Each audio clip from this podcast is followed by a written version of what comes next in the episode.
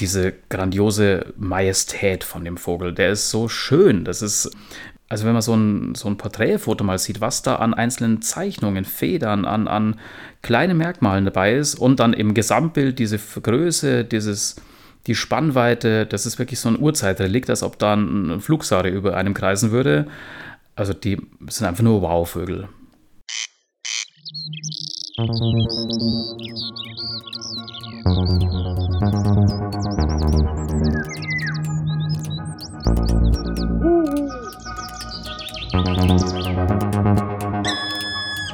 Ausgeflogen. Menschen im Naturschutz. Der LBV-Podcast.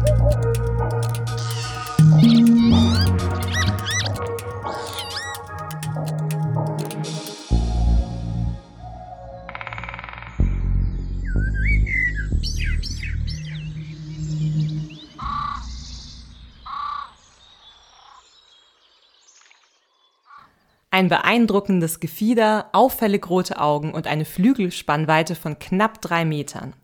Der Bartgeier ist wohl eine der imposantesten Vogelarten unserer Welt.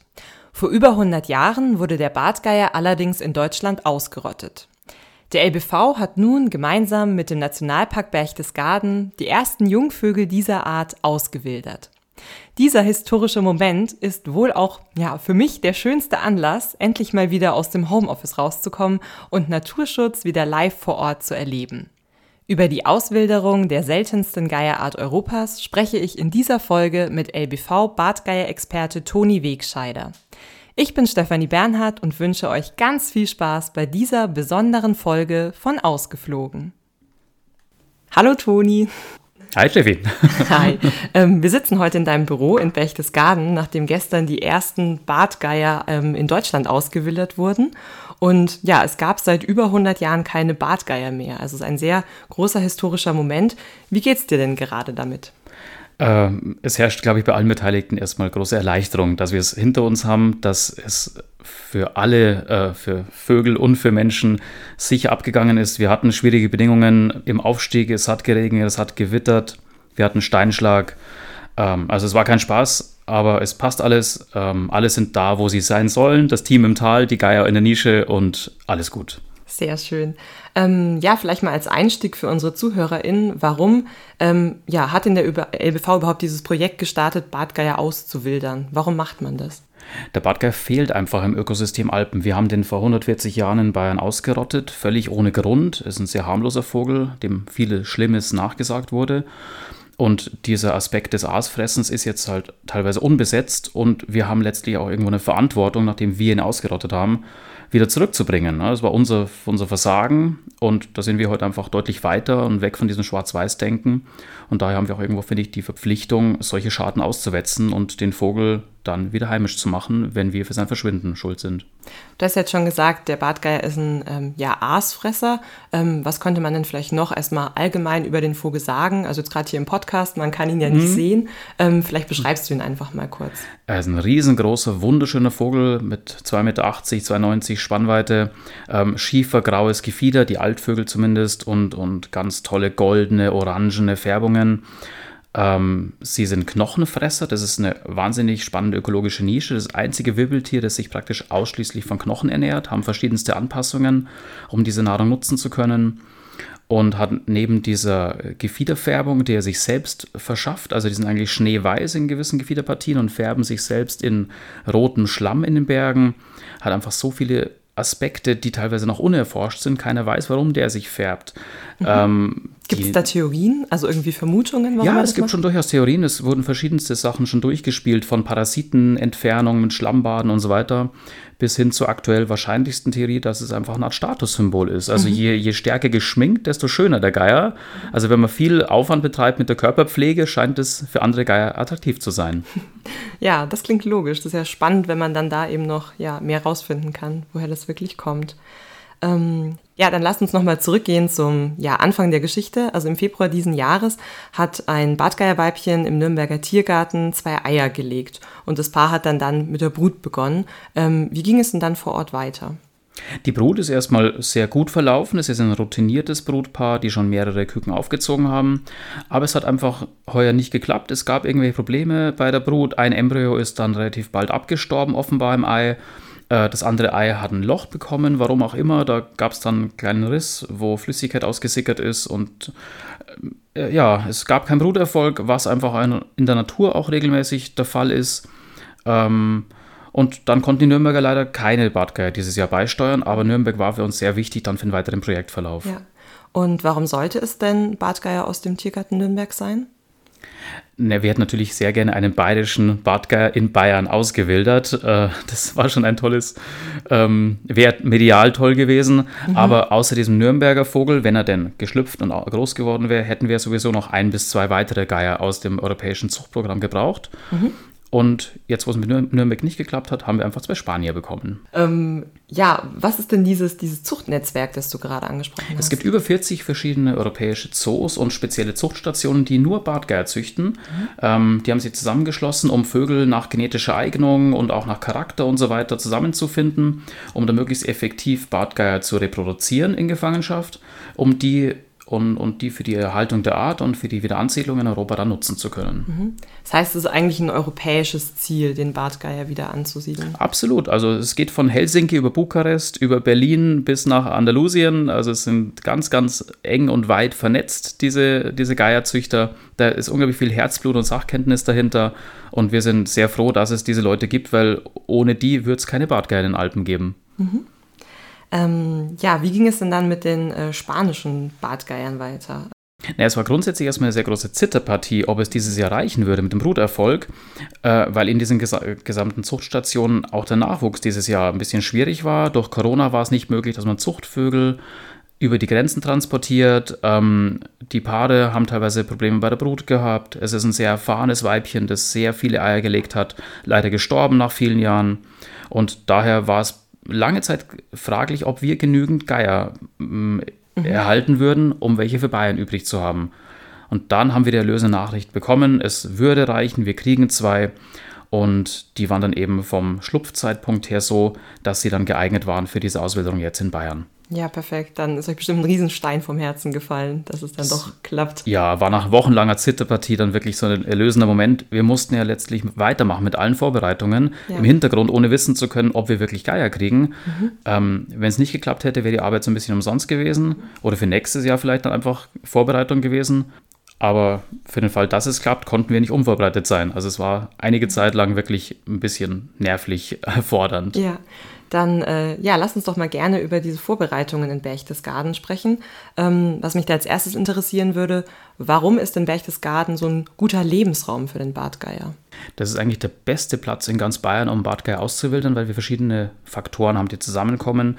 Einerseits haben wir den Nationalpark selbst als Institution. Ja, die haben Personal, die haben Mittel, die haben Fahrzeuge, die konnten sehr stark unterstützen bei den ganzen Vorbereitungen, was jetzt die wirkliche Technik betrifft, ne, die, die Futterbereitstellung. Ähm, die Ranger haben sehr viel Arbeit geleistet beim Vorbereiten der Freilassungsnische. Also es war einfach da schon mal sehr, sehr hilfreich, so eine Organisation im Hintergrund zu haben.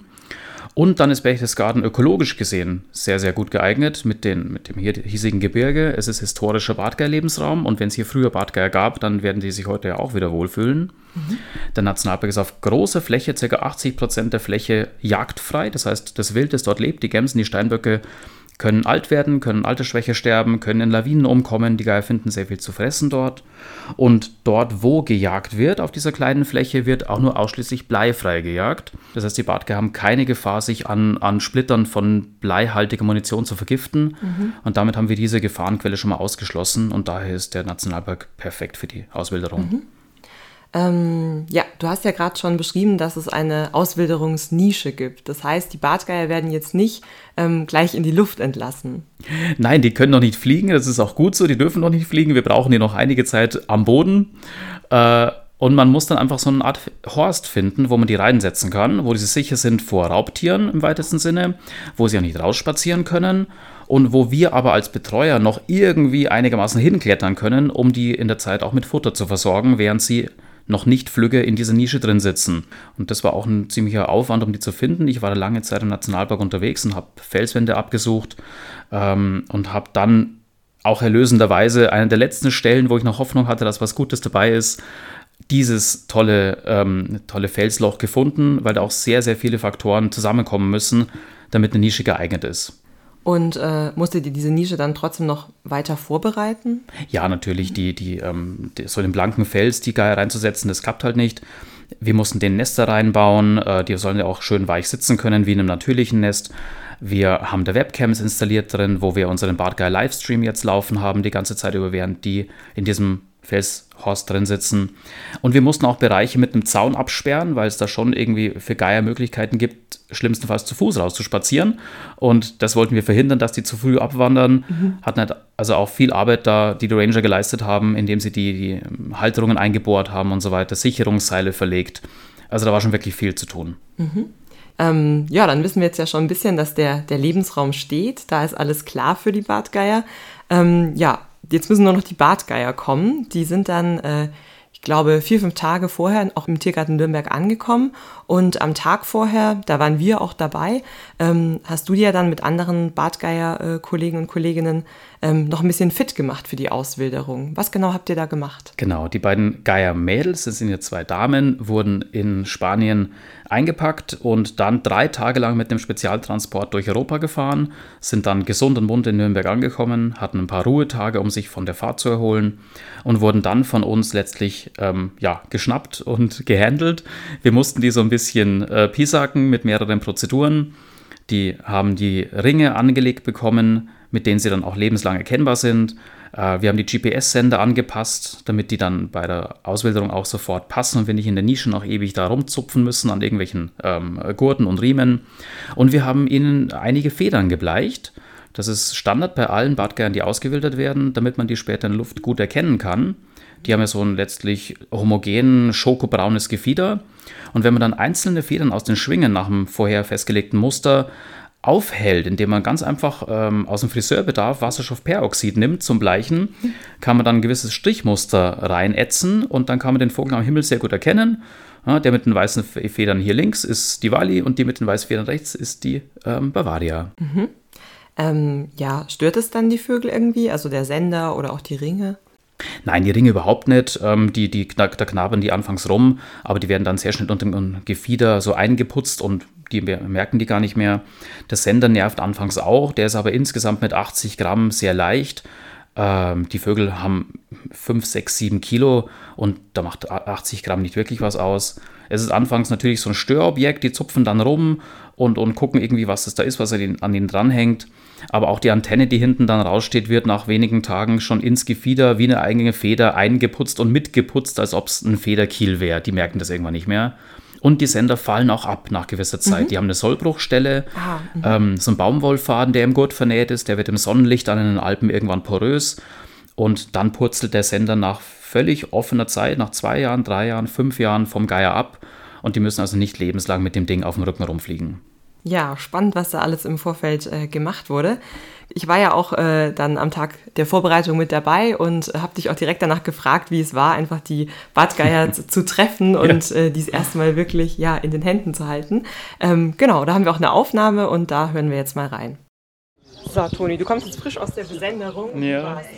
ja, bin doch total geflasht von den Eindrücken. Also es war wahnsinnig spannend, die auch zum ersten Mal in der Hand zu haben, die kennenzulernen und dann festzustellen, dass es wirklich ganz verschiedene Charaktere sind. Also natürlich sind es beides Bartgeier und ähneln sich sehr stark, aber wenn man sie dann irgendwo genauer sieht, sind die völlig unterschiedlich. Ja. Ähm, einer deutlich größer, aber, aber ganz sanft und verschüchtert, der andere viel quirliger, kleiner, aktiver, ähm, andere Gefiederdetails. Also es war total spannend, jetzt die wirklich mal hautnah zu erleben.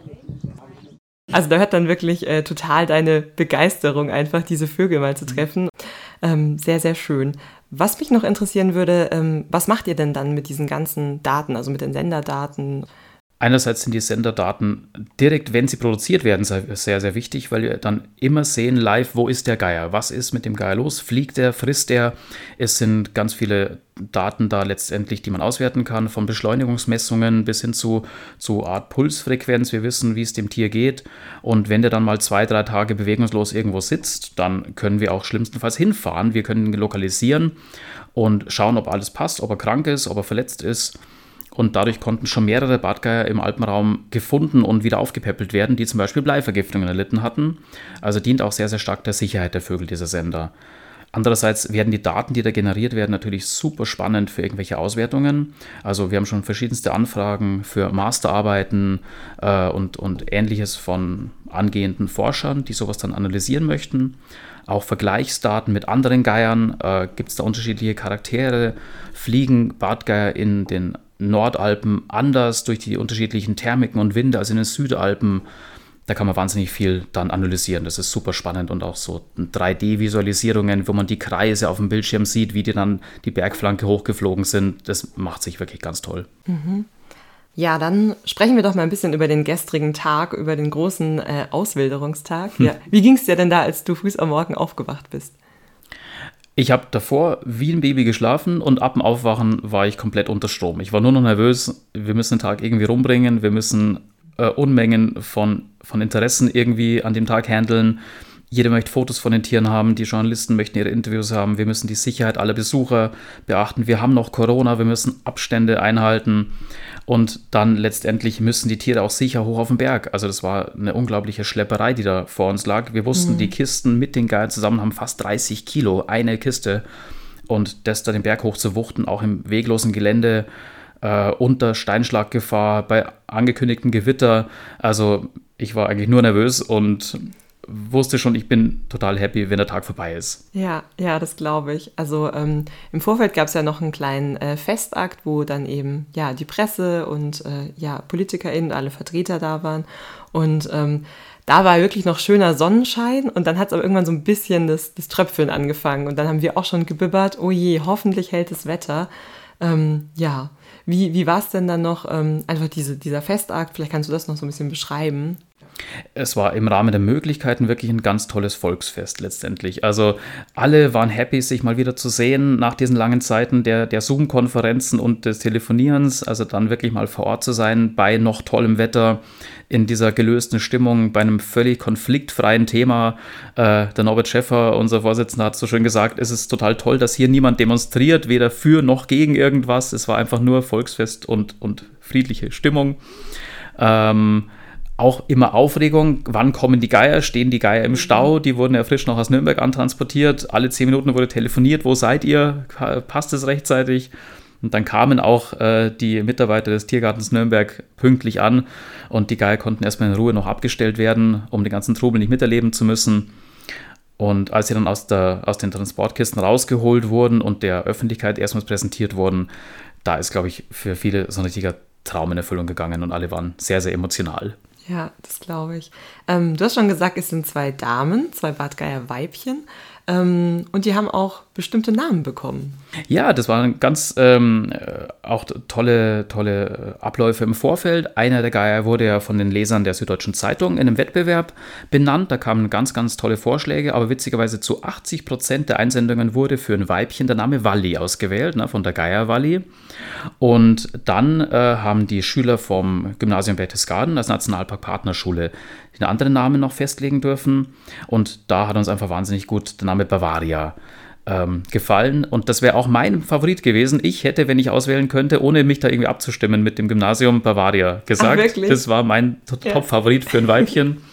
Und jetzt hatten wir diese beiden schönen Namen und die beiden Geier sind auch schon völlig verschiedene Charaktere und verhalten sich total unterschiedlich. Ne? Die Wally ist ganz, ganz quirlig und lebhaft, die Bavaria sehr gesetzt und ruhig.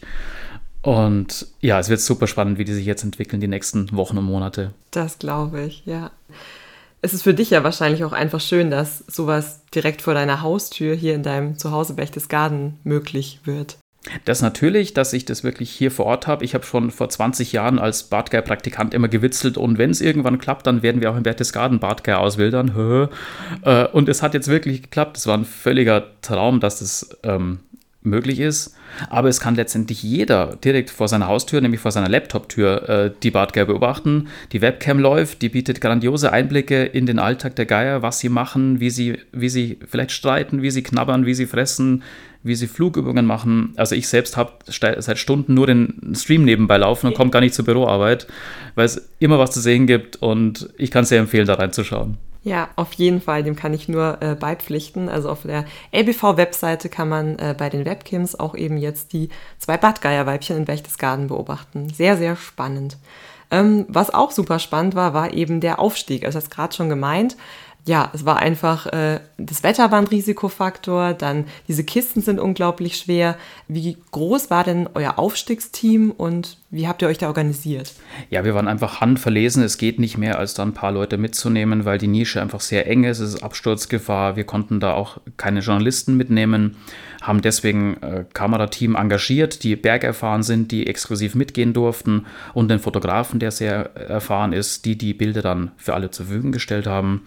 Und außer jetzt Fach, fachlichen Mitarbeitern von LBV, Nationalpark und auch der VCF, der Vulture Conservation Foundation, ähm, durfte einfach leider niemand mit, aber das ist auch Usus bei diesen Auswilderungen. Da ist nur ein kleines Team von maximal zehn Leuten dabei, die gerade noch Platz haben in der Nische. Mhm.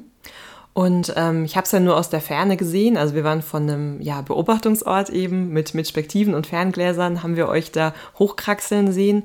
Ähm, ja, hat dann immer einer die Kiste getragen? Oder vielleicht kannst du das noch ein bisschen beschreiben, ja. wie weit ihr abgesichert?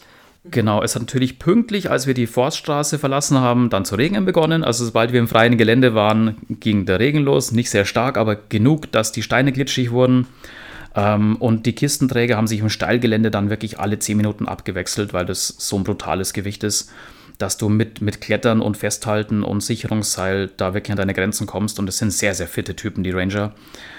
Ähm, als wir in der Nische dann drin waren, war es noch ein Problem, die Riesenkisten dann da rein zu buxieren, weil da Felsvorsprünge sind, weil es an der Seite den Abgrund runtergeht. Also das war nochmal eine Zitterpartie, ob alle Heil, Geier und Mensch da reinkommen. Und als wir dann in der Nische drin waren und an sich im Wetterschutz standen, kam das Gewitter, dann hat es ringsum noch gekracht und uns war klar, wir sind umgeben von Metall, überall sind diese Absperrzäune, die Eisenanker im Fels reingetrieben und so weiter. Wir wären auf dem Präsentierteller gewesen, wenn da ein Blitz äh, eingeschlagen hätte. Ähm, aber auch da sehr glücklich, dass es gut gegangen ist. Und wir haben halt immer die latente Gefahr des Steinschlags gehabt, weil über der Nische noch überall ähm, Altschnee liegt, der langsam wegtaut und dann lösen sich einfach darin lockere Steine.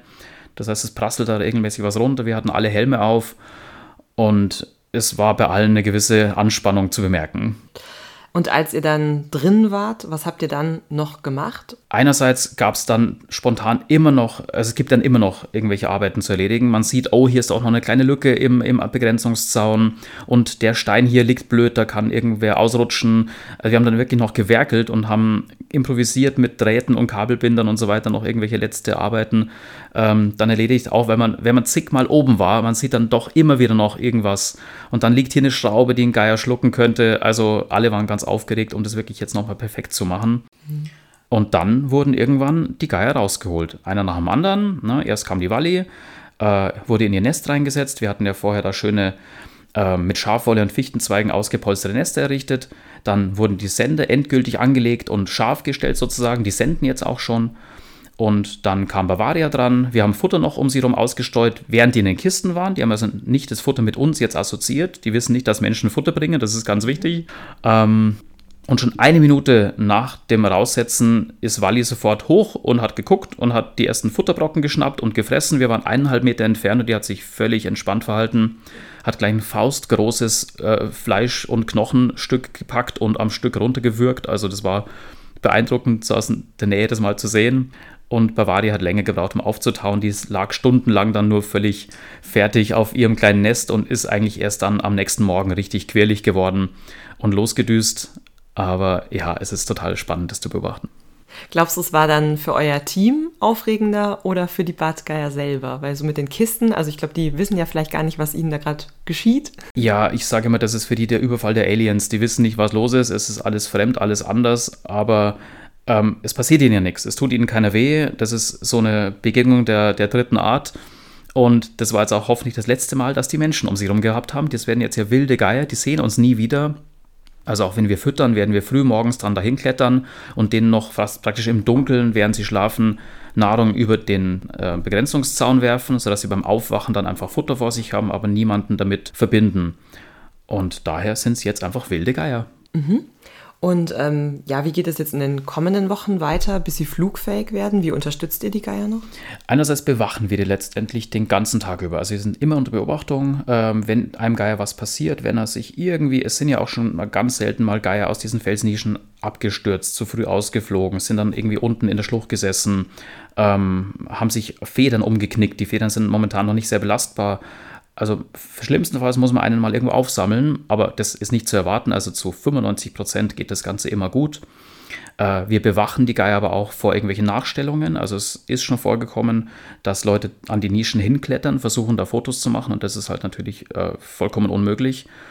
Ähm, daher sind wir immer vor Ort und bewachen die Geier in einem äh, Beobachtungsplatz. Also wir sind da mit Spektiven, mit Ferngläsern, mit mehreren Leuten jeden Tag bei jedem Wetter präsent. Nachts laufen Infrarotkameras, man kann also auch dann ähm, gucken, was da im Dunkeln so passiert. Und letztlich verfolgen wir die Entwicklung der Geier. Wir gucken, wie viel sie fressen. Und wenn wir sehen, oh, es ist kein Futter mehr oben, dann machen wir eben morgens diese Futteraktion, dass wir hochklettern und denen was reinwerfen. Und dann verfolgen wir die Entwicklung mit dem Sinne der Flugübungen. Die werden irgendwann in ein paar Tagen, ein paar Wochen beginnen mit dem Flattern. Sie trainieren die Brustmuskeln, sie gucken sich die Flügel an. Was mache ich mit den Dingern eigentlich so richtig? Und dann ist irgendwann der magische Tag gekommen und sie fliegen aus. Und dann wird es erst richtig stressig, dann sitzen sie im Gelände. Und dann müssen wir da auch wieder betreuen und bemuttern und gucken, dass da kein freilaufender Hund von einem Wanderer zu nahe kommt, dass keine Leute Fotos machen aus nächster Umgebung. Also uns stehen stressige Wochen und Monate bevor, aber wir tun alles für unsere Geier. Wenn sie dann flugfähig sind, bleiben sie dann erstmal hier in Berchtesgaden oder kann man das gar nicht so einfach sagen? Doch, also sie werden sehr, sehr lange im Umfeld der Nische bleiben. Normalerweise bleiben die wochenlang äh, in der nahen Region, weil sie ja noch nicht richtig fliegen können. Es ist super schwer, das zu erlernen. Die müssen mit Turbulenzen klarkommen, mit Aufwinden, Abwinden. Wie lande ich richtig? Ähm, das ist sehr, sehr schwer und auch in der Natur brauchen die sehr lange, um sich das anzueignen. Die gucken sich auch nichts von den Eltern ab. Das muss jeder selbst lernen und deswegen klappt die Methode auch so gut ohne Vorbilder. Aber sie werden dann schon irgendwann auch natürlich die Umgebung erkunden und nach Wochen bis Monaten des Übens kommt dann der große Tag und irgendein Aufwind trägt sie über die Felskante oben drüber hinaus und dann sind sie weg. Und das wird schon auch wieder emotional für uns, wenn wir sie nicht mehr sehen können. Dann bloß anhand von Senderdaten wissen, okay, er ist jetzt da und da. Aber es ist schon so ein Abnabelungsprozess, der uns da bevorsteht und wir müssen sie auch ziehen lassen. Mhm. Aber ihr könnt sie dann auch immer noch mit den Sendern verfolgen. Also genau, wir wissen auch immer ganz genau, wo die sind. Die Sender melden teilweise sekündlich die Position. Wir wissen also wirklich auf einen Meter genau, wo die sind. Aber klar kann es mal irgendwo äh, Senderausfall geben. Sie können irgendwie blöd an der Felswand hocken, wo, wo die Ortung nicht gut möglich ist mit dem GPS-Signal. Also auch da kommen Phasen der Unsicherheit. Äh, und es ist auch irgendwann natürlich, dass die verschwinden. Die werden die Sender abwerfen, die werden die Markierungen durchmausern, wir können sie nicht mehr erkennen dann im, im Himmel. Aber das ist so gewollt und das sind Wildtiere, die irgendwann den Menschen nicht mehr so, ja, uns nicht mehr so im Alltag begleiten werden. Ähm, das Projekt ist ja jetzt noch nicht beendet und auch nicht nach dem, was du jetzt alles geschildert hast, so, so hast sondern es werden ja jedes Jahr wieder neue Bartgeier äh, ausgewildert werden. Wie geht es denn weiter und ja, wie pflanzen sie sich vielleicht auch fort oder wie finden mhm. sie sich denn? Ja, letztlich verwirrt es ganz viele Menschen, dass wir jetzt zwei Weibchen ausgesetzt haben, weil viele meinen, ach, ihr wollt doch da Paare irgendwie bilden. Aber das ist gar nicht unser Ziel, weil die Bartgeier bei ihren Wanderungen dann ohnehin irgendwo wilde Bartgeier treffen werden, sich dann vielleicht irgendwo in der Fremde verpaaren mit denen oder auch natürlich in den nächsten Jahren, wenn wir dann bei den Auswilderungen auch mal Männchen kriegen sich mit denen zusammentun. Und durchschnittlich kommen circa zwei Drittel aller Badgeier wieder in die Region zurück, wo sie ausgeflogen sind. Sprich, wir erwarten schon nach einigen Jahren, dass jetzt Walli oder Bavaria wieder vorbeischauen und dann vielleicht auch in der Großregion irgendwo heimisch werden. Also so 30 bis 50 Kilometer Radius um Berchtesgaden herum können die sich dann da ansiedeln, werden vielleicht einen Partner finden, werden mit einer Brut beginnen. Das dauert sehr lange bei Bartgeiern, also erst mit fünf bis sieben Jahren sind sie geschlechtsreif und auch die ersten Bruten klappen in der Regel nicht. Ähm, also wir brauchen viele Jahre einen langen Atem, um das Projekt wirklich in sichere Hände zu kriegen, aber den langen Atem wir. Mhm. Ähm, woher kommt denn überhaupt dein Interesse für die Natur und für Artenschutz? Das Naturinteresse wurde mir hier eigentlich in die Wiege gelegt. Ich bin auf einem großen Bauernhof aufgewachsen mit ganz vielen Teichen, mit ganz vielen Tieren und irgendwie war schon immer klar, dass ich irgendwas mit Natur machen möchte. Gerade auch dann mit dem Umfeld hier im Berchtesgaden irgendwas mit der alpinen Natur. Ich bin sehr, sehr viel gewandert, viel Bergsteigen, viel Klettern und wollte irgendwann auch am Berg arbeiten. Und dann ist es halt statt Bergführer oder Hüttenwirt irgendwann äh, ja, Alpinbiologe geworden letztendlich, wo ich auch sehr, sehr happy bin mit. Also es ist mein absoluter Traumjob. Ich würde nichts in der Welt tauschen. Und wenn man Steinadler und Gämsen und Steinböcke erforschen kann, dann hat man jeden Tag eigentlich sein Hobby zum Beruf gemacht. Sehr schön. Ähm, dann nochmal zurück zum Bartgeier. Gibt es vielleicht einen Fakt noch oder so, den unsere HörerInnen jetzt vielleicht noch nicht wissen? Oder? Oh, es gibt unzählige Fakten. Also man kann allein über die Anpassung des Bartgeiers, glaube ich, stundenlang referieren. Ähm, zum Beispiel die, die Magensäuren sind die schärfsten im ganzen Tierreich. Die haben einen pH-Wert von 0,7, das entspricht Batteriesäure. Und egal, was die letztlich fressen, es wird alles aufgelöst. Und so ein Knochen, der ja doch sehr massiv ist, wird komplett zerlegt. Was hinten rauskommt, ist nur so ein äh, Schultafel-kreidemäßiges Pellet, das da rausfällt. Und alles an irgendwo verwertbarer Biomasse außer dem reinen Kalk wird verdaut. Und dass Knochen so energiereich sind, das weiß ja auch niemand zum Beispiel. Das fand ich super spannend dass jetzt der Oberschenkelknochen von der Gams mehr Kalorien enthält als die Gamskeule ringsrum. Und daher können Bartgeier auch nur von Knochen leben, weil gerade das Knochenmark sehr, sehr fett und, und eiweißreich ist und niemand ihnen diese Beute, diesen, diese Nahrung streitig machen kann. Also auch ich stoße da regelmäßig auf Sachen, wo ich denke, wow, das wusste ich nicht, wie toll ist das denn? Mhm. Was gefällt dir dann am besten an dieser Art? Einfach diese grandiose Majestät von dem Vogel. Der ist so schön. Das ist ähm, mit also wenn man so ein, so ein Porträtfoto mal sieht, was da an einzelnen Zeichnungen, Federn, an, an kleinen Merkmalen dabei ist und dann im Gesamtbild diese Größe, dieses, die Spannweite, das ist wirklich so ein Urzeitrelikt, als ob da ein Flugsare über einem kreisen würde. Also die sind einfach nur Wow-Vögel. Ja, jetzt hattest du ja in den letzten zwei Tagen sehr viel ja, nahen Kontakt zu Bartgeiern. Ähm, aber was war denn dein allererster Kontakt zu dieser Vogelart? Mein erster Kontakt war in der vierten Klasse in Heimat und Sachkunde ein Tierbuch, wo der Lämmergeier, wie damals noch hieß, drin war. Und habe ich auch gleich als mein Lieblingstier dann vorgestellt, weil mich der mit, seiner, mit seinem Aussehen schon mal super fasziniert hat. Und meine erste Wildbegegnung war dann in meinem ersten Biologiestudium, äh, wo ich beim Bartgeier-Projekt im Nationalpark Hohe Tauern in Österreich mitmachen durfte und habe da irgendwie im, im grauen, wolkenverhangenen Nebel plötzlich so ein Riesending auftauchen gesehen und dachte mir nur, was ist das denn? Also ja, und seither begleitet mich diese Faszination und jedes Mal ist es wieder wie aufs Neue elektrisiert, wenn man diesen Vogel sieht.